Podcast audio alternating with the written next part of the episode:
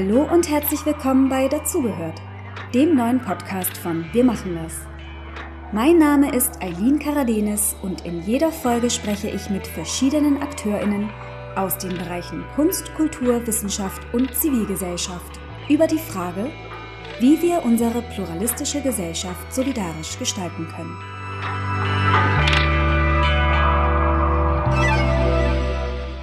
Solidarität als politisches Konzept ist mehr als Wohltätigkeit. Sie beschreibt einen Prozess auf Augenhöhe.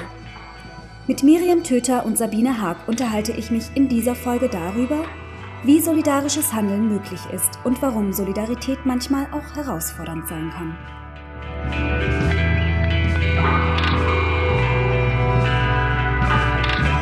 Miriam Töter studierte Politikwissenschaften und Publizistik in Berlin und war 13 Jahre beim Rundfunk Berlin-Brandenburg tätig. Seit über 20 Jahren engagiert sich Miriam in politischen und sozialen Bewegungen und war ehrenamtlich bei Sea-Watch und Refugee Rescue aktiv. Sie ist Vorstandsvorsitzende des Vereins Wir packen's an, der geflüchtete Menschen an den Grenzen Europas unterstützt.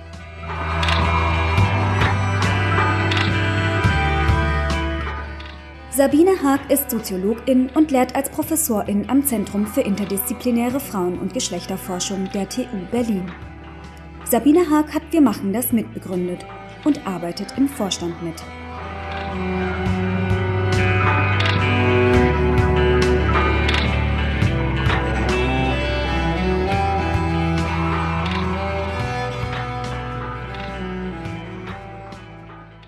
Gab eine Zeit, in der Solidarität im öffentlichen Diskurs kaum ein Thema war. Angesichts verschiedener Kriege, Krisen und nicht zuletzt während der Pandemie hat sich das verändert. Solidarität wurde mit allerlei Bedeutungen aufgeladen, so dass mittlerweile schon fast befürchtet wird, dass der Begriff zu einer Worthülse verkommt. Grund genug, uns dem Thema anzunehmen, und ich sitze heute hier mit Miriam Töter und Sabine Haag in der Jüle 30, einem Kieztreff in Berlin-Gesundbrunn. Und wir wollen heute Antworten auf die Frage finden, was Solidarität als politisches Konzept auszeichnet und was es braucht, um langfristig gesellschaftliche Veränderungen anzustoßen. Erstmal schön, dass ihr da seid. Bevor wir gleich über Solidarität reden, möchte ich euch fragen, wann und wo fühlt ihr euch zugehörig? Wann und wo fühle ich mich zugehörig? Das ist ja eine Frage, wo man spontan erstmal denkt, das ist einfach zu beantworten, aber so einfach zu beantworten ist das überhaupt gar nicht. Ähm, ich glaube, ich fühle mich am stärksten zugehörig ähm, in meinen freundschaftlichen Zusammenhängen, Queer Kinship könnte man vielleicht auch dazu sagen. In dem Haus, in dem ich lebe, das ich zusammen mit allen, die in diesem Haus lebe, vor zwölf Jahren ähm, gebaut und bezogen habe. Also wir sind eine Baugruppe, die dieses Haus gemeinsam entworfen, nicht selbst nicht händig gebaut, aber geplant ähm, und auch den Bauprozess sehr engmaschig begleitet hat und in dem wir jetzt seit zwölf, ziemlich genau zwölf Jahren, äh, im Dezember 2010, sind die ersten eingezogen, äh, wohnen. Ein selbstverwaltetes Haus. Und das kommt jetzt im Alltag, glaube ich, dem Gefühl von, wo gehöre ich hin, am nächsten. Wo ich mich zugehörig fühle, wann ich mich zugehörig fühle. Ich habe jetzt Zeit gehabt, so ein bisschen nachzudenken über die Frage, während Sabine ihres erzählt hat. Das Bild, was mir als erstes in den Kopf gekommen ist, ist unsere letzte Mitgliederversammlung von Wir packen's an im Frühjahr. So, wo ganz viele Leute zusammengesessen haben bei uns in der Lagerhalle, wir darüber geredet haben, was wir so hingekriegt haben, darüber geredet haben, was wir weitermachen wollen. Und das war für mich so ein ganz starkes Gefühl von so, das ist meins. So, hier gehöre ich hin, das ist meins. Ein anderer Moment, der mir in den Kopf gekommen ist, der mir auch sehr, sehr stark im Herzen ist, das war vor ungefähr einem Jahr. Da war ich an der polnisch-belarussischen Grenze und habe dort äh, mit Freiwilligen geredet, die dort an der Grenze direkt die Geflüchteten unterstützt haben, polnischen Freiwilligen, frei, polnischen Ehrenamtlichen. Und da war eine Frau dabei, die fand ich total sympathisch und wir haben angefangen zu reden und die erzählte davon, wie sie vor ein paar Jahren auf der griechischen Insel Chios war als Ehrenamtliche bei einer Partnerorganisation von uns, die auch wiederum von einer ganz tollen Frau geleitet wird, bei der ich auch war und wo ich auch so eine ganz enge Verbindung gespürt habe. Es war so ein Gefühl von so einem eher so einem abstrakten zugehörig fühlen zu so einem, weiß ich nicht, so einem Kreis von auch sehr stark Frauen, wie ich das empfinde, international, die da ganz viel reinpowern, ganz viel Engagement reinstecken, aber auch ganz viel Herz reinstecken. Und das war ein unglaublich tolles und starkes Gefühl. Ihr beide habt beruflich sehr viel mit dem Thema Solidarität zu tun. Du, Miriam, bist Vorständin der Initiative Wir packen's an. Hast du ja gerade schon erzählt. Ähm, es ist eine Initiative, die Nothilfe für Menschen auf der Flucht und vorwiegend an den EU-Außengrenzen leistet. Und Sabine, du bist im Vorstand des Vereins Wir machen das und arbeitest wissenschaftlich, unter anderem im Projekt Transforming Solidarities zum Thema, in dem ihr gemeinsam mit AkteurInnen der Berliner Stadtgesellschaft Praktiken und Infrastrukturen der Solidarität untersucht. Wenn ihr auf euren beruflichen Werdegang zurückschaut, was glaubt ihr, woher rührt euer Interesse an dem Thema und euer solidarisches Engagement? Also wenn ich das im Zusammenhang mit meiner beruflichen Laufbahn, meiner akademischen Laufbahn betrachte, dann spielt, glaube ich, eine wichtige Rolle, dass ich selbst aus einer sogenannten bildungsfernen Schicht komme. Also heute, heute sagt man dazu erste Generation, die ähm, Abitur gemacht hat, studiert hat und sogar eine akademische Laufbahn eingeschlagen hat. Statistisch maximal unwahrscheinlich. Ne? Wir alle kennen die Zahlen. Äh, gerade für äh, Menschen mit entweder Migrationshintergrund und oder eben, wie gesagt, sogenannt bildungsfern von 100 Kindern mit einem solchen Hintergrund kommen zwei bis zur Promotion und ungefähr 0,1 irgendwas schaffen es gar auf eine Professur. Also das war äh, most unlikely und bedeutete, dass es äh, viel brauchte, sozusagen viel Unterstützungsleistung, die von woanders kam, als es gewöhnlich sozusagen für solche Laufbahnen äh, zur Verfügung steht, mit entsprechendem Bildungskapital aus äh, der Herkunftsfamilie, ähm, ökonomischem Kapital etc. Also habe ich sehr früh die Erfahrung gemacht, dass es andere braucht, um im Leben zu bestehen und voranzukommen. Und ich glaube, das hat bei mir sehr früh dazu geführt. Ich erinnere mich daran, ich war ungefähr 14 oder 15. Das ist also dann in ähm, zweite Hälfte der 1970er Jahre gewesen. Und das war eine Zeit, in der es damals wie heute sozusagen viel, äh, damals sprach man eben eher von Ausländerhetze oder sowas äh, gab. Und ich war noch auf der Realschule und im Vorfeld der Bundestagswahl, das muss dann wahrscheinlich 1978 gewesen sein, habe ich im Dorf auf dem Marktplatz, da war halt so eine äh, Plakatwand, wie sagt man dazu auf Deutsch, Billboard, ähm, wo immer die Aushänge der Gemeinde und so waren. Und dann habe ich so selber irgendwie ein kleines Poster gemalt und gemacht und das da heimlich angebracht gegen diese äh, ausländerfeindlichen Parolen im Wahlkampf. Ähm, ich glaube, das war meine erste sozusagen politische Aktion mit 15 in einem Dorf im nördlichen Saarland, wo es wenig politische, also schon gar keine politische Bewegungskultur sozusagen gegeben hat, aber wo ich das Gefühl hatte, irgendwie, man muss was tun. Man muss zumindest irgendwie ähm, sagen, nein, das ist nicht das, wie ich das sehe. Ähm, und das hat sich dann sozusagen durchgezogen, dass ich das immer das Gefühl hatte, sozusagen, man kann nur so in der Welt sein, sich auch ähm, zu positionieren zu den Dingen, die um einen rum geschehen. Ist ein total schönen Satz, den du gerade zum Schluss gesagt hast, Sabine. Man kann nur so in der Welt sein. Weil den würde ich so 100 Prozent unterschreiben. Meine Geschichte ist eine ganz andere. So, ich komme aus einer Familie, meine Mutter ist Lehrerin, mein Vater war Ingenieur, beide hochpolitisch, mein Vater totaler SPD-Genosse, Willy Brandt war so das Größte. Meine erste Erinnerung politische ist, als ich glaube irgendwie dreijähriger Winzling auf den Schultern meines Vaters bei einer Willy Brandt-Wahlkundgebung in Berlin. So, da war ich irgendwie drei oder so meine Mutter eher so Friedensbewegung und Anti-Nachrüstungs-Doppel, NATO-Doppelbeschluss und mit acht auf der ersten Demo mitgelaufen in, also, ne, West-Berlin. So eine sehr politisch bewusste, würde ich sagen, auch Kindheit, Jugend.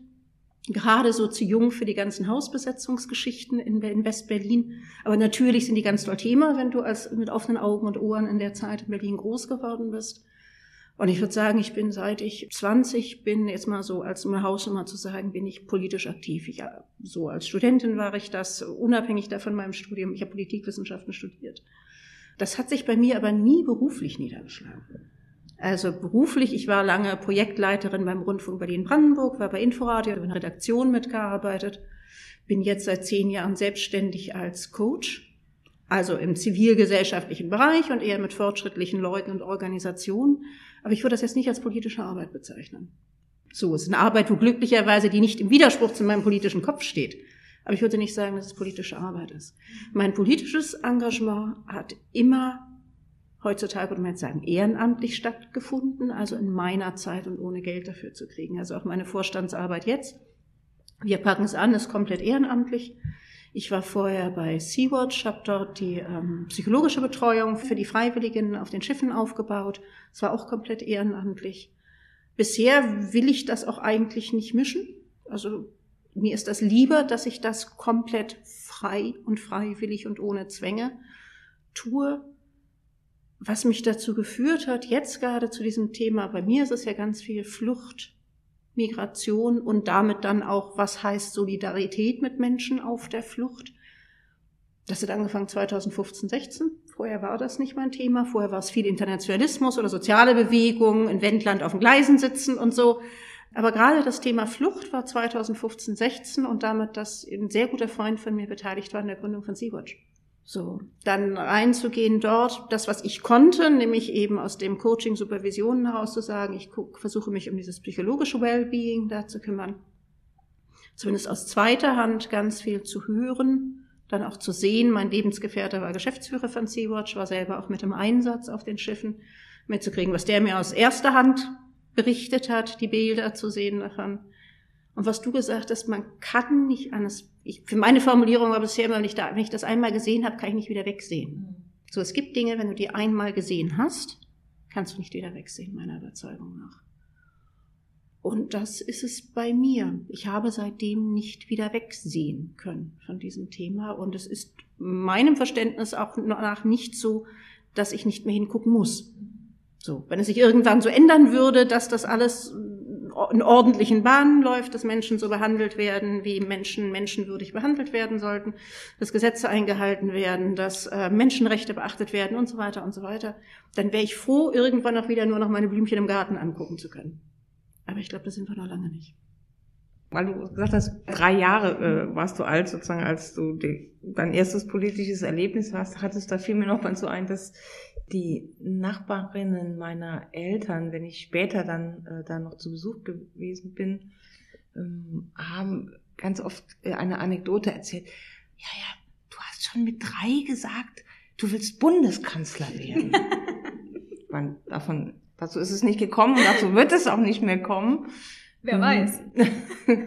so, aber da gab es offenbar auch schon, obwohl ich eben, wie gesagt, jetzt nicht aus so einer politisierten äh, Familie und Umgebung ähm, komme oder aufgewachsen bin, äh, aber gab es offenbar einen Moment von, man muss irgendwie ähm, in die Welt intervenieren, weil wofür steht dieses, was immer ich mir mit drei unter Bundeskanzler vorgestellt habe, also auf jeden Fall hatte ich offenbar eine Idee von, das ist was, wo es darum geht, einzugreifen, mhm. ähm, zu gestalten, mhm. irgendwie ähm, was zu tun sozusagen. Ne?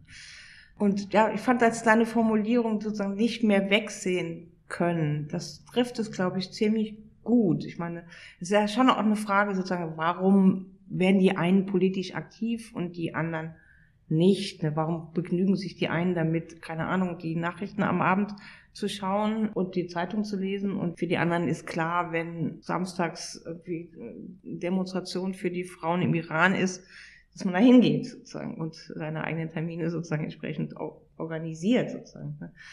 Ähm, ich glaube, dass es irgendwie so einen Moment geben muss. Ob der rekonstruierbar ist oder ob der in dem Moment sozusagen bewusst registriert worden ist, äh, das Gefühl von, ich will aktiv in der Welt sein, sozusagen. Ich will in der Welt Einfluss nehmen, sozusagen, genau. Und ähm, die Dinge, die ich gesehen habe, sozusagen gestalten, verändern und vielleicht zum Besseren verändern.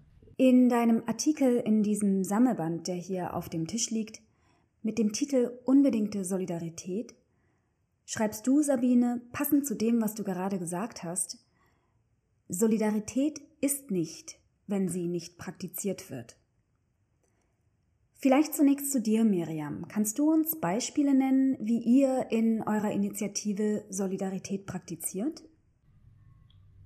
Das Wichtigste daran ist, es erstmal zu lösen von diesem Begriff Solidarität, weil erstens ist es ein Fremdwort.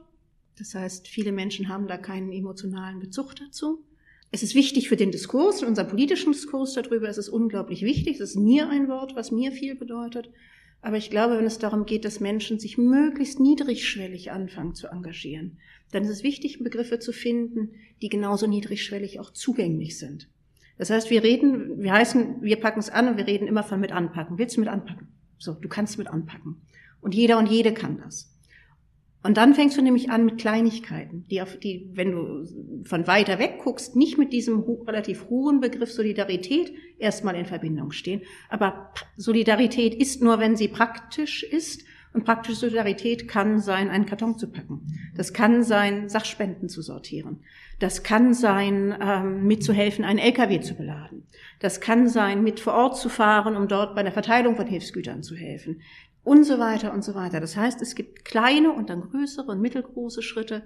Und wichtig ist, dass jeder und jede was tun kann und das auch zu vermitteln. Und das war uns mal ein ganz großes Anliegen, zu sagen, jeder und jede von euch kann. Das kann auch eine Rentnerin aus Marzahn sein. Das kann auch jemand sein, der in der Freiwilligen Feuerwehr draußen in Bralitz im Oderbruch ist. Das kann eine Schulklasse sein. Das können, ihr könnt alle was tun. Weil es ne, eine Menge ganz kleiner Sachen zusammenfüllt irgendwann auch den 40 Tonner LKW, der dann einen geflüchteten Lager auf den griechischen Inseln mit Winterkleidung versorgt. So, und das ist, ne, das ist so, was mir oder was uns da sehr wichtig ist, zu sagen, konkret, es geht immer ums Konkrete, es geht ums Anpacken, es geht um das was tun und guck, was du tun kannst. So. Und wie gesagt, es fängt an bei einem Paket schicken, wo du warme Socken reingepackt hast. Es gab jetzt eine Initiative im Herbst, von einer ähm, Journalistin, die über uns vom, vom Job her uns mitgekriegt hat, weil sie über uns berichtet hat für eine Zeitung und dann eine Initiative ins Leben gerufen hat, Socken, Mützen, Handschuhe und Schals zu stricken. Und dann kam die ähm, zwei Monate später an mit einem ganzen Kofferraum voller Socken, Mützen, ähm, Handschuhe und Schals, die sie und ganz viele andere zusammen gestrickt hatten, die sie eingesammelt hat, die sie uns gebracht hat, um sie dann nach Bosnien zu bringen. So, das ist was, das können Leute tun, die nicht mal aus ihren vier Wänden vielleicht gerne rausgehen wollen oder auch rausgehen können. Und sie können sich aber daran beteiligen. Und das ist ganz praktische Solidarität für mich. Du hast die Flüchtlingsbewegung 2015, 16 schon angesprochen. Das ist ja auch die Zeit, in der wir, wir machen das gegründet haben. Und das ist, glaube ich, ein ziemlich ähnlicher Impuls und eine ziemlich ähnliche Dynamik gewesen, dass viele von uns in diesem Jahr in unterschiedlichen Zusammenhängen aktiv geworden sind. Viele derjenigen, die damals dann Wir machen das mit gegründet haben, äh, da waren viele darunter, für die es das erste Mal gewesen ist. Für die es das erste Mal gewesen ist, dass, ähm, was natürlich damit zu tun hat, dass es eben äh, in Berlin sozusagen so sehr präsent war und äh, viele zum ersten Mal gewissermaßen mit äh, was zu essen, was zu trinken ähm, ans Lageso gefahren sind und dort die Zustände gesehen haben. Ich glaube, da spielte das, äh, was du schon gesagt hast, sozusagen, wenn man es gesehen hat, dann kann man nicht mehr anders. Spielte für viele, glaube ich, eine wichtige Rolle. Aber als wir uns dann entschieden haben, den nächsten Schritt zu gehen, außer irgendwie die, diese Art von Aktivitäten so ein bisschen zu koordinieren, irgendwie, äh, dass nicht jeder Person einzeln dahin fährt, Also das gilt ja für viele Berlinerinnen und Berliner, dass es dann sehr schnell auch losging, äh, dass man irgendwie Unterkünfte organisiert hat, sozusagen erstmal so per Mund-zu-Mund-Propaganda. Wer kennt jemanden, die vielleicht ein Zimmer hat oder dieses oder jenes? Und als wir dann den nächsten Schritt gegangen sind und gesagt haben, okay, wir wollen das irgendwie organisierter machen ähm, und überlegt haben, was ist erstens das, wo wir die meiste Kompetenz haben, wo wir vielleicht am sinnvollsten etwas tun können und zum Zweiten aber auch ähm, nach sehr schnell entschieden hatten, wir brauchen dafür Formen ähm, nicht für die anderen, sondern mit den anderen. Und das ist ja von bis heute sozusagen ein wichtiges Kriterium und auch Charakteristikum der Arbeit von allen Projekten, in wir machen das. Und für mich aber auch ein wichtiges Kriterium für Solidarität. Also was ist Solidarität? Äh, was sie halt im unter, unterscheidet von karitativen, fürsorgenden äh, Tätigkeiten, in denen vielleicht auch ein bisschen paternalistisch, sozusagen ein Stück weit oft auch bevormundend für die anderen etwas getan wird, sondern dass wir von Anfang an, weil wir machen das gesagt haben, ähm, wir wollen diese Gesellschaft, die wir als eine Gesellschaft der Einwanderung begreifen, gemeinsam äh, gestalten äh, zwischen denen, die schon da sind und denen, die kommen. Ich glaube, das ist ganz, ähm, also für mich ist das ein ganz wichtiger Aspekt und auch tatsächlich einer, den wir in, äh, du hast es schon angesprochen, in diesem Forschungsverbund äh, zu Transforming Solidarities, wo wir eben auch mit unterschiedlichen zivilgesellschaftlichen äh, AkteurInnen, Projekten in der Berliner Stadtgesellschaft äh, in den Feldern von Arbeit, Wohnen und Gesundheit also wir arbeiten viel mit äh, basismedizinischen äh, Projekten zusammen, die auch zum Beispiel in der Flüchtlingsarbeit aktiv sind, äh, queere Gesundheitskollektive. Ähm, und da ist es eigentlich auch durchgängig sozusagen die Rückmeldung, die wir kriegen, sozusagen, was die Arbeit herausfordernd macht. Es ist natürlich in gewisser Weise viel leichter, wenn man sozusagen irgend so eine ähm, weißer Himmel, Caritas oder wie sie immer sein mögen, die halt ihre Programme äh, für die anderen aufziehen und dann packt man die Kisten und bringt die irgendwo hin und ähm, hat die Leute versorgt. Und gut, es, ne, es ist viel komplizierter, dieses auf Augenhöhe und gemeinsam ähm, zum Beispiel dann auch erstmal äh, auszuhandeln, was sind denn die Formen des Zusammenlebens beispielsweise, die wir ähm, entwickeln wollen. Das ist viel, viel komplizierter. Aber ähm, jetzt aus der Erfahrung äh, der, mit den Projekten, mit denen wir da in diesem Forschungsverbund arbeiten, ähm, so dass eigentlich alle sagen, das ist aber auch das, was es am spannendsten macht, was, wo es den größte Zufriedenheit am Ende sozusagen gibt, ungeachtet der unendlich vielen Spannungen und Konflikte, die das auch bedeutet. Und was genau zu diesem ne, Solidarität heißt, das sehe ich genauso wie du, Sabine. Solidarität heißt unbedingt auf Augenhöhe. Du hast gesagt partnerschaftlich. Wir sagen mal auf Augenhöhe. Und es ist auch eine unglaubliche Herausforderung, wenn du in einem Kontext darin operierst, wo es ein unglaubliches Macht- und Privilegiengefälle gibt. Ja. So, und das ist so, wenn es um die Menschen gibt, die hier es schon geschafft haben, anzukommen und es darum geht, wie du gesagt hast, wie wollen hier, wir hier gemeinsam partnerschaftlich etwas gestalten. Das gilt aber noch mal viel mehr, wenn es um Menschen gibt, die irgendwann in EU-Außengrenzen festsitzen und dort quasi festgehalten werden unter absolut unmenschlichen Bedingungen. Das heißt, dieses Gefälle von Macht und Privilegien, das geht nicht weg dadurch, dass ich sage, oh, wir sind jetzt auf Augenhöhe. So, das heißt, ich muss es A immer wieder thematisieren, ich muss es vor allen Dingen auch für mich als weiße Helferin in Tüdelchen ständig reflektieren und ich kriege es nicht aus der Welt. Das heißt, in jeder Begegnung, die dort stattfindet, in jeder Interaktion, die dort stattfindet, muss ich immer wieder mit reflektieren, ich bin hier mit einem so unglaublichen Überschuss an Macht und Privilegien. Das heißt, ich habe das, was dieser Mensch braucht. Wir haben das zur Verfügung, was diese Menschen brauchen. Und zwar nicht nur gerne hätten, sondern existenziell brauchen. Wenn Leute kein zu essen haben und ich habe das, ich habe einen ganzen LKW davon, wenn Leute keine Winterkleidung haben und ich habe einen ganzen LKW davon, dann ist das ein nicht auflösbares Gefälle an Macht und Privilegien. Und das heißt, dieser Grundsatz von Solidarität bedeutet Umgang und Miteinander auf Augenhöhe, eben nicht ähm, Almosen zu geben, ist ein ständiger Prozess. Ein ständiger Prozess, der auch nicht aufhört. So, und wir haben einige Geflüchtete, die bei uns, also die hier seit einer Weile schon leben, die bei uns im Verein auch Mitglied geworden sind, die auch Mitglied geworden sind, weil sie sagen, bei uns haben sie genau den Eindruck, es ist eben nicht dieses, wir geben hier Almosen, wir machen hier einen auf Caritas. Aber es ist eine ständige Auseinandersetzung und ständiger Prozess, weil das, was so leicht geht, genau wie du gesagt hast, was so leicht geht, Sabine, ist, oh, ich reich da mal was rüber und jetzt bist du gefälligst dankbar. Was mache ich, wenn die Leute nicht dankbar sind? Dumm gelaufen.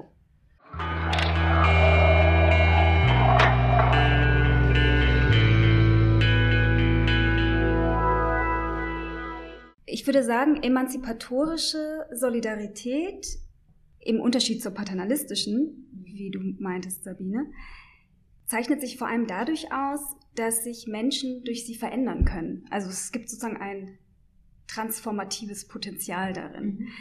Und das macht es eben auch kompliziert, glaube ich. Beispielsweise, du hast es auch schon angesprochen, Miriam, es muss dann einen Raum für Fehler geben, einen Raum für Selbstreflexion. Man muss sich sozusagen ständig hinterfragen auch, wo verhalte ich mich unsolidarisch oder profitiere sogar von Ungerechtigkeiten. Es ist kompliziert und löst widersprüchliche mhm. Gefühle aus. An welchen Stellen fordert euch Solidarität heraus? Und inwiefern habt ihr euch durch solidarische Beziehungen verändert?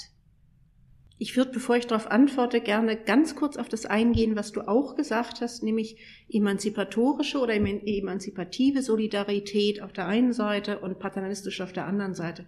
Dem würde ich widersprechen. Für mich ist Solidarität an sich ein emanzipativer Begriff. Es gibt meinem Verständnis nach keine paternalistische Solidarität. Das ist irgendwas anderes. Das ist Almosen, das ist ähm, was weiß ich, aber es ist keine Solidarität. Solidarität an sich ist ein zutiefst emanzipatorischer Begriff, meinem Verständnis nach. Ähm, das heißt, Solidarität an sich beinhaltet diese emanzipative, diese sich verändernde, diese sich entwickelnde Komponente, sonst ist es halt keine Solidarität, sonst ist es irgendwas anderes, so meinem Verständnis nach ähm, wo Solidarität mich herausgefordert hat, herausfordert, ist, glaube ich, nicht äh, tatsächliche Solidarität, sondern der Diskurs darüber, der hier in Deutschland, in der deutschen Gesellschaft im letzten Dreivierteljahr stattgefunden hat. Und das ist etwas, ein, ein, ein, eine Instrumentalisierung des Begriffes Solidarität, die für mich eigentlich nichts mehr mit dem Kern zu tun hat. Nämlich wenn gesagt wird, wir sind solidarisch mit den einen und mit den anderen nicht. Wir unterscheiden ob wir Solidarität in Tüdelchen geben, danach, welche Hautfarbe jemand hat, danach, aus welchem Land jemand kommt, möglicherweise noch, welche ähm, Hautfarbe jemand hat, welche Religion jemand hat, welches Geschlecht jemand hat. Und danach selektieren wir, und ich benutze das Wort wirklich ganz bewusst, danach selektieren wir, wem wir mit Solidarität begegnen und wem wir mit Ablehnung oder Ausgrenzung begegnen oder sogar Gewalt. Und das ist ein Diskurs, der hier in unserer Gesellschaft, bei uns in den Medien, aber auch im gesellschaftlichen Diskurs, im politischen Diskurs stattgefunden hat, seit der Krieg in der Ukraine begonnen hat, seitdem Russland die Ukraine überfallen hat. Dann gab es nämlich auf einmal Geflüchtete erster und zweiter Klasse oder erster, zweiter und dritter Klasse. Und die Geflüchtete erster Klasse waren die weißen Menschen, die aus der Ukraine gekommen sind, primär Frauen und Kinder. Denen, denen gehörte unsere unbedingte Solidarität. Dann gab es noch den Staat Ukraine, mit dem wir auf einmal auch alle solidarisch waren, wo ich denke, wie kann man mit einem Staat solidarisch sein? Geht meinem Verständnis nicht. Ich kann mit Menschen oder Bewegungen, aber nicht mit, einer Staats, mit einem Staat solidarisch sein. Dann gab es die nicht weißen Menschen aus der Ukraine. Die waren schon mindestens zweiter Klasse. So, die sind teilweise in Züge nicht reingelassen worden. Wir haben jetzt am 3. Oktober eine Veranstaltung gemacht mit einer Organisation auch von schwarzen Geflüchteten aus der Ukraine, die erzählt haben, sie haben zahlen müssen, um in die Umsonstzüge reinzukommen, um aus der Ukraine rausgebracht zu werden. Die sind in Busse nicht reingelassen worden. Ähm, es sind erst die Haustiere mit reingelassen worden, bevor geguckt wurde, ob noch Plätze übrig waren für schwarze Menschen. Dann haben sie hier nicht die gleichen rechtlichen Möglichkeiten bekommen wie die weißen Geflüchteten aus der Ukraine und werden hier weiter diskriminiert. Und dann gibt's noch die dritte Klasse. Das sind nämlich die, die nicht mal hier ankommen, sondern das sind die, die weiterhin im, im Winterwald mittlerweile an, wieder an der polnisch-belarussischen Grenze setzen und Tag für Tag gewaltsam gepushbackt werden. Ähm, das sind die Menschen, die weiterhin an der Bosnisch, in Bosnien jetzt mittlerweile wieder im Winter oder in Serbien sitzen und gepushbackt werden, wenn sie versuchen, in die EU zu kommen, was sie dürften, um einen Asylantrag zu stellen. Tatsächlich werden aber auch sie wieder gepushbackt. Oder die Leute, die in griechischen Lagern seit Jahren festsitzen, unter großteils wirklich menschenunwürdigen Bedingungen. Das heißt, wir haben auf einmal Geflüchtete erster, zweiter und dritter Klasse und Solidarität wurde auf einmal zu etwas Teilbarem. Also, die einen kriegen Solidarität und die anderen aber nicht. Und das ist meinem Verständnis nach, hat das überhaupt nichts mehr mit Solidarität zu tun. Und das ist etwas, wo ich merke, dass ich mit diesem, also einerseits könnte ich sagen, es ist schön, dass in letzter Zeit, also seit Beginn von Corona würde ich sagen, dieser Begriff Solidarität wieder etwas mehr Konjunktur im deutschen Diskurs hat. Dass wir aber im deutschen Diskurs benutzt wurde, auch schon zu Corona-Zeiten, finde ich absolut erschütternd. Denn auch als es in den Corona-Kontext ging, hieß es, wir brauchen Solidarität mit unserem Mittelstand, zum Beispiel. Oder wir brauchen Solidarität mit ähm, Eltern mit kleinen Kindern. Oder wir brauchen Solidarität mit, was war das noch? Ja, genau, den Kassiererinnen an der Kasse. Aber nicht, damit sie bessere Arbeitsbedingungen kriegen und nicht, damit die Pflegekräfte bessere Arbeitsbedingungen kriegen. Warum ich mit dem Mittelstand solidarisch sein soll, erschließt sich mir tatsächlich sowieso nicht. Aber das war auf einmal der Kontext, die, das Framing, in dem dieser Begriff Solidarität auftauchte. Denn nichts mehr in meinem Verständnis nach mit dem eigentlichen, fortschrittlichen, emanzipativen, sich verändernden Solidarität mit denen, die schwach sind, Solidarität mit denen, die sie ne, die wir auf einem gemeinsamen Weg der Befreiung, was immer das bedeutet, weil Emanzipation bedeutet ja nochmal Befreiung. So, das hat damit nichts mehr zu tun gehabt. Und die negative Spitze des Ganzen ist meinem Verständnis nach das, was jetzt Geflüchteten gegenüber seit Beginn des Krieges gegen die Ukraine läuft. Ich fand es interessant, dass du gesagt hast, dass diese anderen Formen haben für mich nichts mit Solidarität zu tun. Das ist tatsächlich eine Diskussion, die wir in unserer Forschungsgruppe oft haben wo dann meine KollegInnen irgendwie zum Beispiel von Pseudosolidarität sprechen. Und dann sage ich immer, Pseudosolidarität, was soll das sein? Entweder es ist Solidarität und Solidarität kann nur ein emanzipatorisch sein, kann nur, um jetzt bei dem Bild zu bleiben, auf Augenhöhe sein und kann nur inklusiv sein. Darüber haben wir jetzt sozusagen explizit noch gar nicht gesprochen. Ähm, das ist ja das, was ich in meinem letzten Buch versucht habe, irgendwie zu, äh, zu bearbeiten, die Frage, welche Vorstellung von Gemeinschaft brauchen wir eigentlich? Nämlich eine, die davon ausgeht, wir sind alle gekommen, um zu bleiben. Es gibt diesen schönen Song von Wir sind Helden, äh, den Songtext von Judith Holofernes äh, in dem Song, gekommen, um zu bleiben. Und da gibt es ja diesen Refrain, gekommen, um zu bleiben, wie ein perfekter Fleck, der niemals mehr weggeht. Und ähm, davon ausgehend zu denken, was, was bedeutet es eigentlich sozusagen, dass wir alle hier sind, um zu bleiben? Und dass sich daraus sozusagen unser Recht auf Gemeinschaft, auf Zugehörigkeit, um nochmal zu der Frage von Zugehörigkeit äh, zu kommen, ergibt. Also kann es sowas wie Pseudosolidarität gar nicht geben. Dann ist es nicht solidarisch. Ähm, weil Solidarität darauf basiert, dass es genau sozusagen ähm, daran arbeitet, dieses Wovon ich sagen würde, es ist ein Menschenrecht. Ist Menschenrecht auf Gemeinschaft. Wovon übrigens auch die Menschenrechtserklärung von 1948 schon spricht, eingegrenzt allerdings auf äh, das Recht, eine Familie zu gründen. Wenn man das aber jetzt mal weitermacht, wenn man sagt zu sagen, okay, Familie ist nur ein anderes Wort für Gemeinschaft. Und dass es darum geht, dass es um das Recht geht, in Gemeinschaft zu leben. Und das ist sozusagen unteilbar ist ein unteilbares Recht, genau. Und sozusagen schließt eigentlich genau das aus, was du gerade beschrieben hast, dass wir diese Art von Unterscheidungen machen, dass wir sagen, du ja, du nein. Und das tun wir, indem wir zum Beispiel unterschiedliche rechtliche Regelungen für Geflüchtete etablieren, indem wir eben sagen, die einen kommen rein, die anderen nicht. Sozusagen von so einer, von dieser Perspektive aus gibt es keine Rechtfertigung für Grenzen. Sowieso nicht gibt keine Recht, es gibt am Ende keine Rechtfertigung für Grenzen.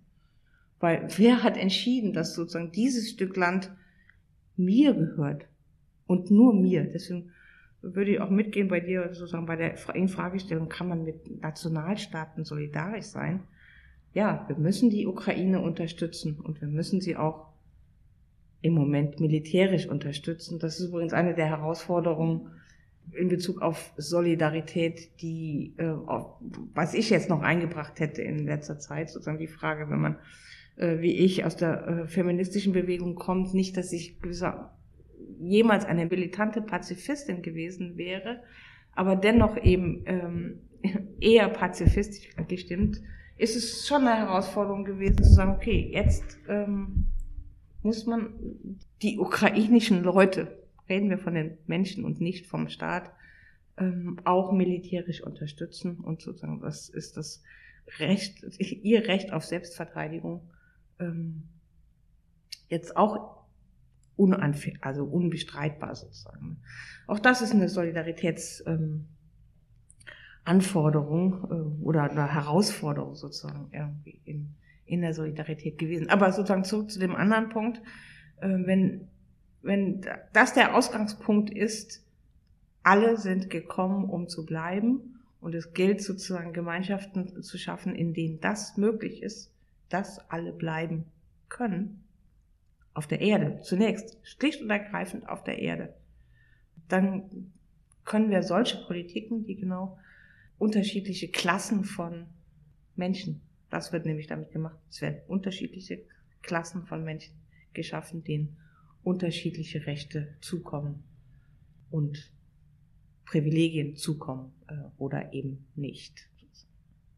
Und das ist natürlich auch, du hast es schon angesprochen, sozusagen äh, die Herausforderung, die es dann in der praktischen Arbeit der Solidarität zu bewältigen geht. Genau sozusagen diese äh, Machthierarchien ähm, und Ungleichheiten, die zwischen den Beteiligten existieren, sozusagen. Ne?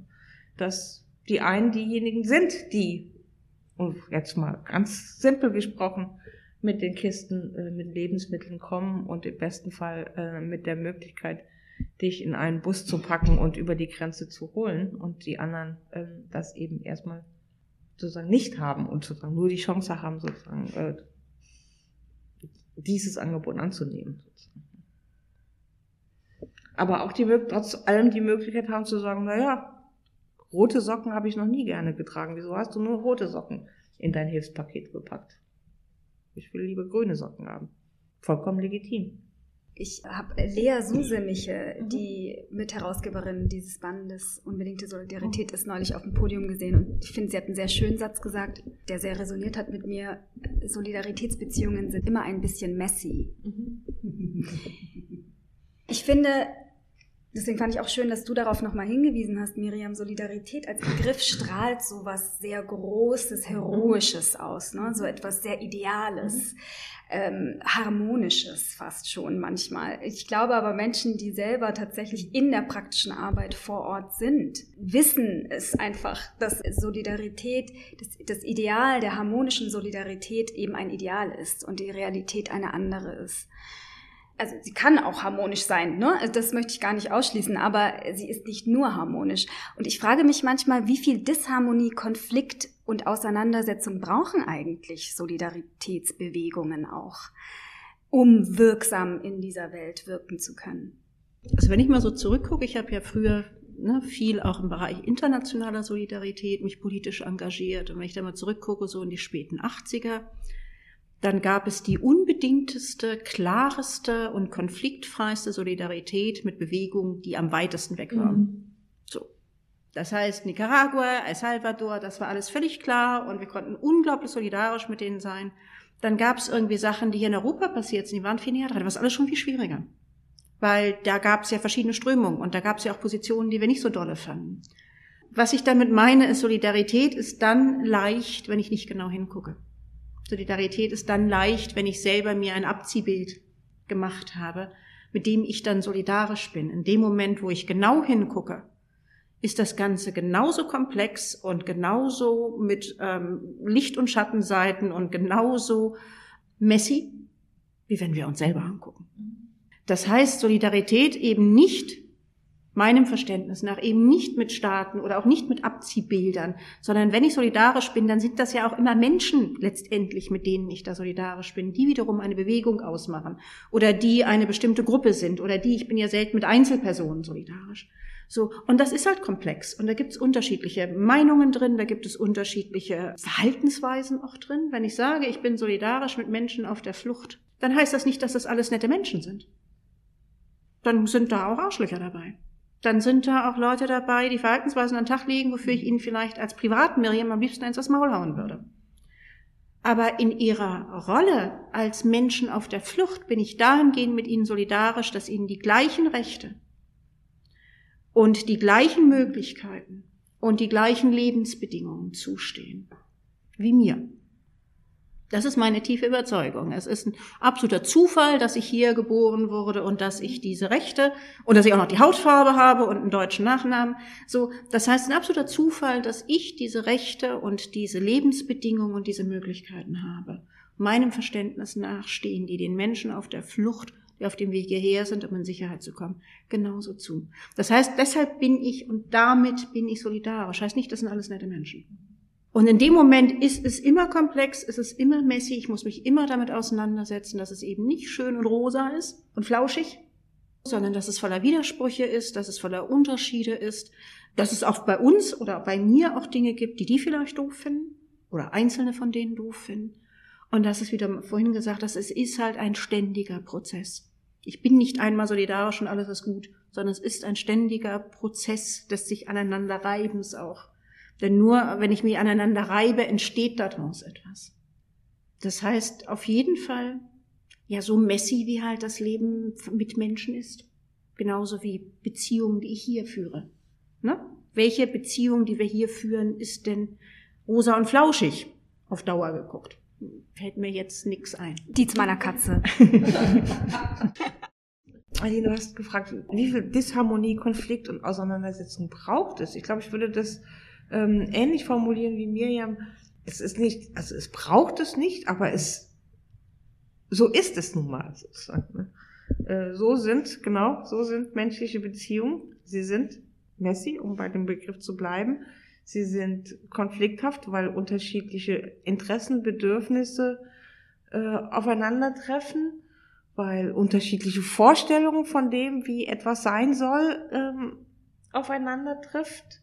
Und das in der Tat ist in jeder Familie schon der Fall.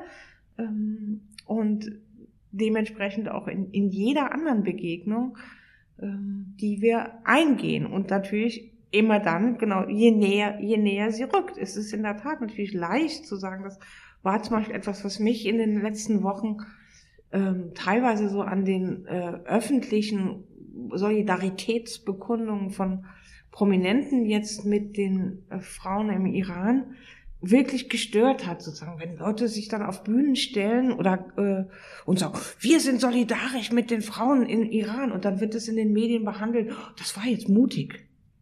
Oder wenn jemand sich auf die Bühne stellt und sich öffentlich die Haare rasiert. Und das ist jetzt eine mutige Aktion gewesen äh, in Unterstützung der Frauen im Iran, dann denke ich, es ist billig. Es ist nichts anderes als billig was kostet es mich, wenn ich sozusagen, wenn alle Mikrofone der Republik auf mich gerichtet sind äh, und ich dann sage, äh, ich bin solidarisch oder mir gar meine Haare abrasiere und dann ist das eine mutige Aktion, kann ich nicht finden sozusagen. Ne?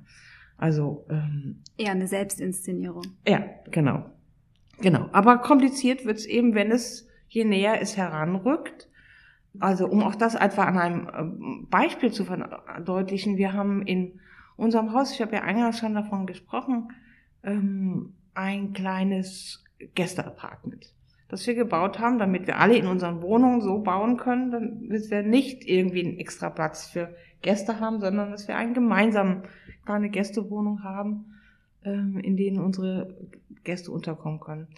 Diese Wohnung haben wir schon dann 2015 für äh, Geflüchtete hergegeben und über viele Jahre jetzt eben immer ähm, an geflüchtete Personen sozusagen vergeben und hatten jetzt dann im Anfang des Jahres, als die ersten aus der Ukraine kamen, Es an, wohnten jetzt eben für lange Monate zwei junge Afra äh, ukrainische Frauen dort. Als die jetzt ausgezogen sind, haben wir gesagt, na ja, okay, jetzt bräuchten wir es auch mal wieder als Gästewohnung. Und wir haben da jetzt wirklich komplizierte Diskussionen im Hausplenum dazu gehabt, wo die einen gesagt haben, ja, Wohnraum ist mit das Knappeste, was sozusagen äh, in Berlin steht und das, was am meisten gebraucht wird. Also wir müssen das auf jeden Fall weitermachen.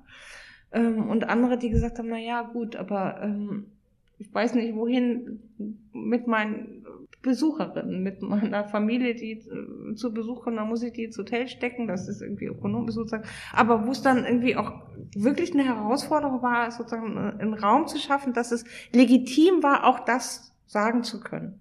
Dass welche sagen, naja, wir brauchen die Wohnung auch als Gästewohnung. Und wir können sie nicht immer nur weggeben, sozusagen. Und ohne dass man sofort in Verdacht gerät, jetzt eben nicht mehr solidarisch zu sein. Und dann hat eine unserer Hausgenossinnen gesagt, na ja, vielleicht können wir noch mal darüber nachdenken, irgendwie, dass wir jetzt nicht alle unsere Bedürfnisse, solidarisch zu sein, auf diese 25 Quadratmeter irgendwie packen, sondern dass es auch noch andere Möglichkeiten gibt, ähm, auch sozusagen in Hinblick auf Wohnraum etwas zu tun, sozusagen, außer dass es jetzt nur ähm, unser kleines, ähm, unsere kleine wirklich Mini-Gästewohnung irgendwie ist. Ne? Also so, da zeigt im Detail ist es dann wirklich auch kompliziert und sozusagen, ähm, wo es dann schon auch darum geht, irgendwie ja, heißt Solidarität jetzt, dass ich ähm, von eigenen Bedürfnissen immer absehe ähm, oder dass die sozusagen per se immer dann schon unter dem Verdacht stehen, wir sind sowieso so privilegiert und wir wollen nichts von unserem Wohlstand sozusagen abgeben. Das sind komplizierte Diskussionen, das denke ich, kennen wir alle. Ähm, aber sie sind auch notwendig zu führen. Deswegen würde ich schon sagen, es braucht vielleicht nicht Disharmonie und Konflikt, aber er wird unweigerlich eintreten. Die ähm, US-amerikanische feministische Bürgerrechtsaktivistin Bernice Johnson Wigan hat in einem für mich sehr wichtigen Text, der ist schon von 1981, Coalition Politics Turning the Century, ähm, sagt sie, wir gehen ja nicht in, in Koalitionen, also da ist es, geht's halt um Koalitionen, aber das ist ja letztendlich auch nichts anderes als ähm, Solidar, also was Solidarität ist. Wir gehen ja nicht in eine Koalition, weil es da so nett und kuschelig ist, sondern weil es die einzige Chance ist, die wir haben, um gemeinsam zu überleben. Also sie kontrastiert das mit einem sehr starken Bild, sagt sie, sozusagen, sie sagt, die Zeit, wo wir glauben können, alle können so in ihrem eigenen kleinen Hütchen sitzen, machen die Tür hinter sich zu und gut ist, die ist vorbei, weil irgendwann kommen nämlich die anderen und markieren deine Tür rot und dann bist du gefangen sozusagen. Also Koalitionen sind harte Arbeit, Koalitionen sind kein Spaß, aber sie sind trotzdem unsere einzige Alternative. Ich denke, na, wenn, du hast ja gesagt, ähm, Solidarität ist nur, wenn sie auch Handeln ist, also wenn sie auch praktisch wird dann finde ich, dann sollten wir auch, und das fällt gerade bei sehr engagierten Menschen leicht hinten runter, bedeutet das auch, das muss längerfristig gedacht werden. Und ich kann was, und dann, dann kommt nämlich auch die Frage, was brauche ich, um längerfristig praktisch mich solidarisch ja, verhalten genau. zu können? Also dein Beispiel jetzt mit eurer Gästewohnung bei euch, wie, ne, was brauche ich, um mhm. vielleicht auch noch die nächsten zehn Jahre eine tatsächlich solidarische Praxis leben zu können und nicht nur ein Gefühl von, ich möchte gerne solidarisch zu sein haben, weil das Gefühl bringt niemandem irgendwas, außer dass ich mich vielleicht psychisch ein kleines bisschen wohler fühle, aber es bringt niemandem was. Also es ist keine Solidarität. Das heißt, immer wieder auch diese Balance zu finden, und das ist sehr schwierig, das kenne ich auch gerade aus Supervisionsgesprächen mit Freiwilligen, die im Einsatz direkt an den Außengrenzen sind und die sich da ganz viele auch wirklich aufrauchen, bis sie selber nicht mehr können na, diese Balance zu finden zwischen was brauche ich, um diese praktische Solidarität auch mittel- und langfristig leben zu können, abgewogen gegen was wird hier gebraucht an praktischer Solidarität von mir. Und was auf Dauer nicht funktioniert, ist, wenn die Waagschalen immer komplett einseitig gekippt sind.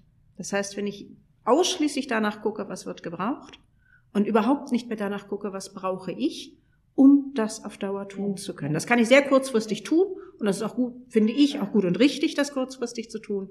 Aber das kann ich nicht tun bei etwas, was ich mittlerweile langfristig machen will. Das ist aber in der Regel mit sehr viel schlechtem Gewissen ja, besetzt. Ja, ne? Ich schäme mich dafür, das ist Scham. Ne? Und ich denke, ich bräuchte aber eigentlich einen Tag die Woche frei. Ich müsste aber eigentlich auch mal was Nettes machen. Ich müsste mal mich ein paar Tage rausziehen. Ich, ne? Oder ich würde gern noch mal meine Familie wieder zu Besuch haben, brauche die Gästewohnung. So, das ist ja schambesetzt, wenn ich diesen solidarischen Anspruch habe an mich selber. Ist aber wichtig, wenn ich es mittel- oder langfristig durchhalten möchte, sonst verbrenne ich mich oder sonst irgendwann setzt genau das Gegenteil ein, jetzt mache ich gar nichts mehr. Ja. So. Und da hat keiner was gekonnt. Also weder ich selber noch die Menschen, mit denen ich eigentlich ja meine Solidarität zeigen und praktizieren will.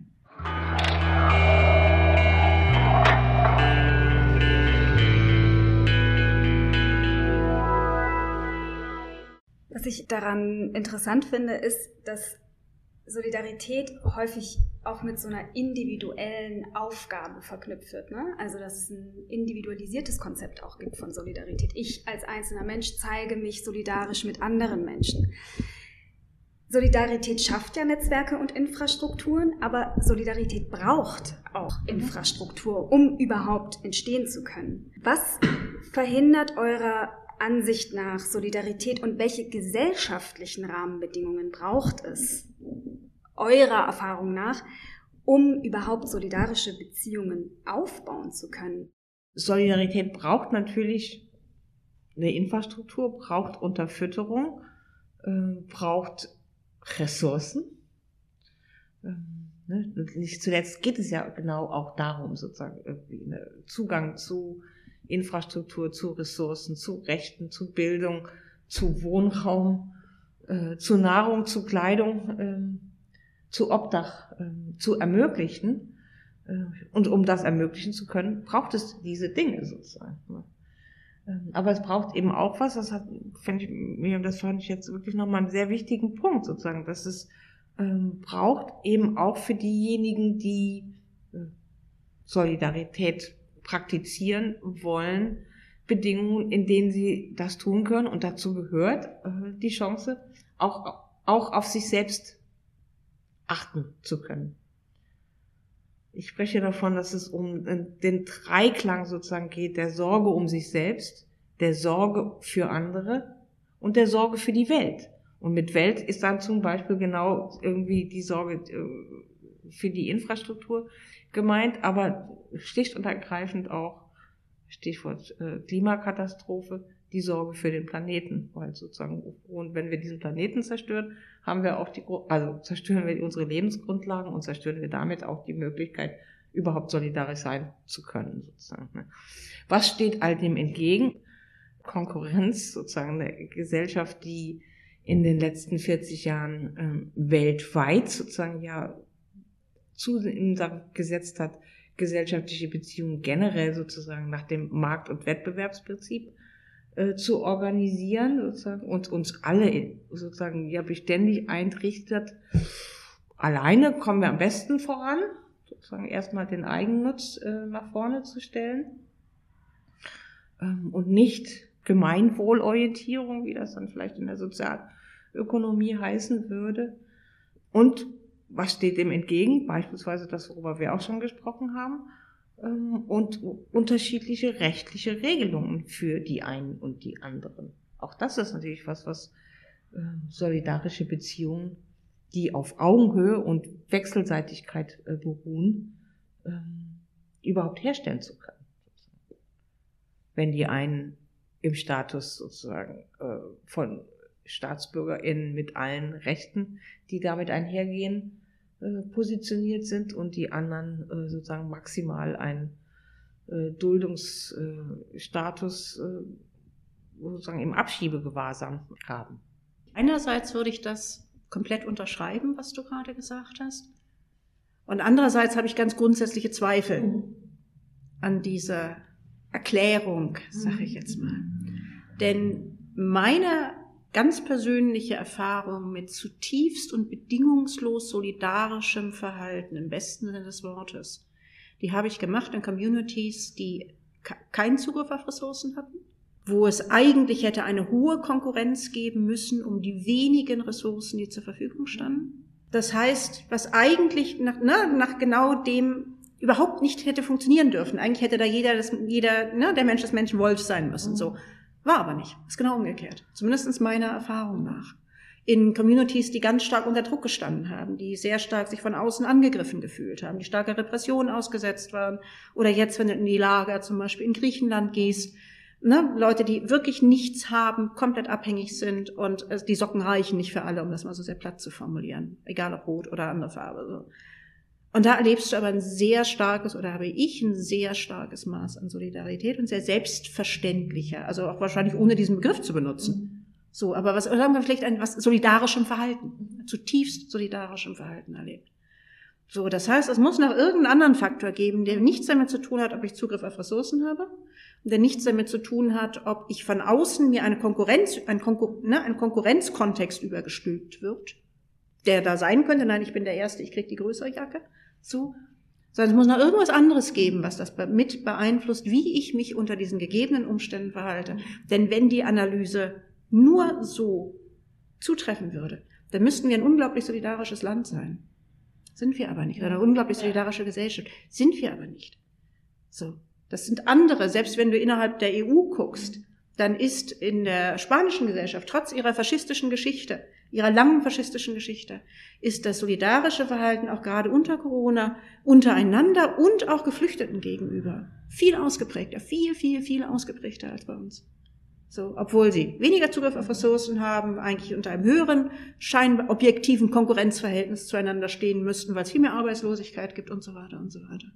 Das heißt, irgendwie muss es noch einen anderen Faktor geben. Warum? Wenn ich jetzt gerade wieder auf uns gucke, und wir reden ja über uns, warum verdammt nochmal deutsche Gesellschaft eine so extrem unsolidarische Gesellschaft ist. Und zwar sowohl Menschen mit einer weißen Haut gegenüber und einem ähm, deutschen Pass gegenüber, wenn du jetzt guckst, Menschen, die hier bei uns auf der Straße leben. Ich habe heute früh im Radio gehört, ähm, Berliner Stadtmission kriegt keine Spenden mehr, die haben keine warme Kleidung mehr, die sie ausgeben können, niemand gibt mehr irgendwas. So erschreckender Mangel an Solidarität.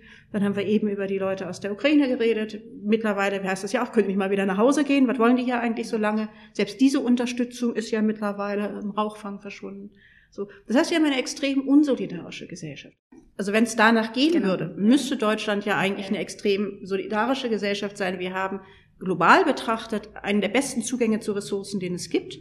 Und wir haben global betrachtet ein extrem geringes Maß an Konkurrenz, was existenzielle Ressourcen angeht. So, also wir hatten vorhin das mit dem Wohnraum und so weiter. Klar gibt es das, aber global betrachtet geht es uns hier super, auch in der Hinsicht. Und trotzdem ist es eine extrem unsolidarische Gesellschaft. Ich habe diese Woche in einem Artikel einen Satz von Ajin Bijer gelesen, ich hoffe, der Name ist richtig ausgesprochen, die den rassistischen Anschlag in Hanau überlebt hat und der mich sehr berührt hat. Sie sagt, durch das Attentat habe ich gelernt, wie viele gute Menschen und Freiwillige es gibt, die zu einem stehen. Hanau hat wie keine andere Stadt Zusammenhalt bewiesen. Dieser Satz hat mich angesichts der Dimension des Leids überrascht. Ich hätte nicht damit gerechnet, ihn zu lesen. Die gängige Erzählung ist ja auch eher eine andere, nämlich, dass die Fragmentierung und die Zersplitterung der Welt zunimmt und damit auch solidarische Beziehungen abnehmen. Ich will keinen Hollywood-Moment am Ende jetzt nochmal schaffen und sagen, alles wird gut, weil es gibt viele Herausforderungen, was dieses Thema anbelangt. Aber es gibt auch eine andere Realität und Erzählung, wie sie zum Beispiel auch die Journalistin Rebecca Solnit in ihrem Buch A Paradise Built in Hell beschreibt, nämlich dass Krisen und Katastrophen auch immer wieder dazu führen, dass Menschen solidarische Gemeinschaften bilden. Ich glaube daher, dass es auch wichtig ist, diese positiven Aspekte und Seiten und Entwicklungen auch zu sehen. Und in diesem Sinne möchte ich mit der Frage abschließen, was euch Hoffnung und Zuversicht angesichts der vielen Krisen, mit denen wir konfrontiert sind, gibt. Hoffnung und Zuversicht, zum Beispiel, dass wir dieses Gespräch führen, was ja ein Ausdruck davon ist, dass es Menschen gibt, die an einer solchen Vision des Zusammenlebens arbeiten und dafür etwas tun, die sich darüber Gedanken machen und sie praktisch werden lassen. Also alleine das ist ja schon Anlass für Hoffnung. Und ich meine, Miriam hat es ja schon gesagt, gerade unter äh, Bedingungen sozusagen extremer Entrechtung und extremer sozusagen Bedrängnis ähm, handeln Menschen gemeinsam, kollaborativ. Und ich glaube, dass das tatsächlich ähm, in der Informationstechnik würde man sagen, das ist sozusagen die, die, die Default-Position. Also wir sagen, das ist unsere Vor eigentlich ist das unsere Voreinstellung. Nämlich, dass wir kollaborativ handeln. Und die Tatsache, dass uns, ne, wir hatten das vorhin schon das Bild mit äh, der Mensch ist des Menschen Wolf, dass uns seit vielen äh, hundert Jahren die politische Theorie, äh, die politische Philosophie versucht einzureden, dass wir alle einander äh, Wolf sind ähm, und dass es sozusagen nur Wolf oder Schaf gibt. Ähm, also wie viel Aufwand betrieben werden muss, um uns das einzureden, dass wir eigentlich Nutzenmaximierer sozusagen sind, die sich gegen die anderen richten, spricht dafür, dass unsere Voreinstellung eigentlich eine andere ist. Nämlich, wir sind alle voneinander abhängig. Judith Butler hat die schöne Formulierung dafür, wir sind von Anfang an immer schon in der Hand der anderen. Und mit diesem sozusagen, das ist, also das ist für mich eigentlich ein Bild, das es ziemlich gut trifft, weil das nämlich heißt, nicht nur du bist in meiner Hand, sondern ich bin auch in deiner Hand. Und damit haben wir auch wieder die Augenhöhe sozusagen. Und auch wenn wir das vielleicht manchmal sozusagen vergessen und das nicht immer so präsent ist sozusagen, ist, glaube ich, dennoch sozusagen, dass das, äh, wie gesagt, unsere Voreinstellung ist, in der wir in der Regel handeln und in der vielleicht Menschen gerade sozusagen in bedrängten äh, und in Krisensituationen sich vielleicht eher nochmal daran erinnern sozusagen. Ähm, und dann auch eben genau das passiert. Also ich meine, die Tatsache, dass ähm, dann eine Organisation wie eure, wir packen es an, an die EU-Außengrenzen fährt und äh, die Menschen versorgt, dass sich ja auch äh, jetzt nochmal ungeachtet sozusagen der ähm, differenzierenden Politik, die dann im, infolge der, des äh, Krieges gegen die Ukraine einsetzte, ähm, viele, viele Menschen sozusagen aus der Zivilgesellschaft aufgemacht haben, sich in ihre Autos gesetzt haben und in die, äh, die, an die ukrainische Grenze gefahren sind und Lebensmittel und Kleidung hingebracht haben und Leute zurückgebracht haben. Ich meine, wie, wie sind viele davon hierher gekommen? Indem einfach Berliner und Berlinerinnen an, äh, an die polnisch-ukrainische Grenze, an die moldawisch-ukrainische Grenze gefahren sind, ihre Autos vollgepackt haben und dann, also so kamen auch zu, in unser Haus welche sozusagen, ja, plötzlich standen einfach im Hof Leute, ja, die müssen jetzt untergebracht werden. Gut, dann bringt man sie unter sozusagen. Ne? Ähm, das gibt mir Hoffnung. Ich glaube, ich würde diesem Wolf oder Schaf oder Schaf oder Wolf würde ich gerne die Erdhörnchen entgegensetzen. Nämlich hochkommunikativ, hochinteraktiv und hochsoziale Wesen. So. Ähm, ich glaube, dass grundsätzlich Menschen den anderen Menschen erkennen müssen in seiner oder ihrer Not, um sich zu wirklich solidarisch verhalten zu können, um sich wirklich auch empathisch verhalten zu können. Ich glaube, was uns hier verloren gegangen ist, ist viel, den anderen Menschen zu erkennen, sei es hier in unserem Alltag und nochmal schwieriger Menschen, die vielleicht noch gar nicht hier sind. Meine tiefe Überzeugung ist in dem Moment, wo Menschen den anderen Menschen in seiner oder ihrer Not sehen und erkennen, verhalten sie sich in der Regel, so wie du gesagt hast. Solidarisch sind sie in der Regel empathisch. Und das ist eine Erfahrung, die ich gemacht habe in den letzten zwei Jahren, mittlerweile fast drei Jahren, dass es unsere Organisation gibt, dass in dem Moment Menschen, wo sie mit uns sprechen, was ja um zwei Ecken rum vermittelt ist, noch mal mehr, wenn wir ihnen Bilder zeigen können, noch mal mehr, wenn sie mit Menschen sprechen können, die selber hierher geflüchtet sind und ganz doll, wenn sie selber vor Ort mal gewesen sind.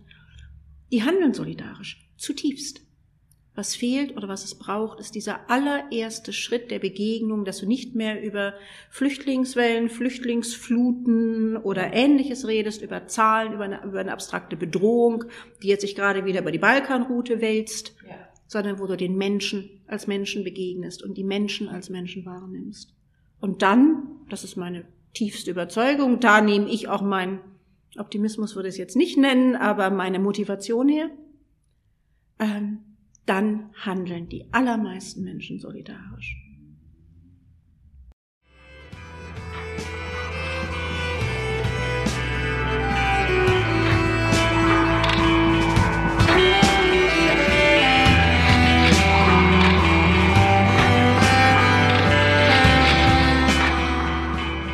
Der Podcast dazugehört für eine pluralistische und solidarische Gesellschaft ist eine Produktion von Wir machen es. Gefördert von der Senatsverwaltung für Kultur und Europa. Produktion und Postproduktion Axel Scheele. Musik The Devil's Blind Spot. Konzept und Moderation Eileen Karadenis. Fotos Svetlana Birjukova. Bildredaktion Marita Iseler und Juliette Moabes.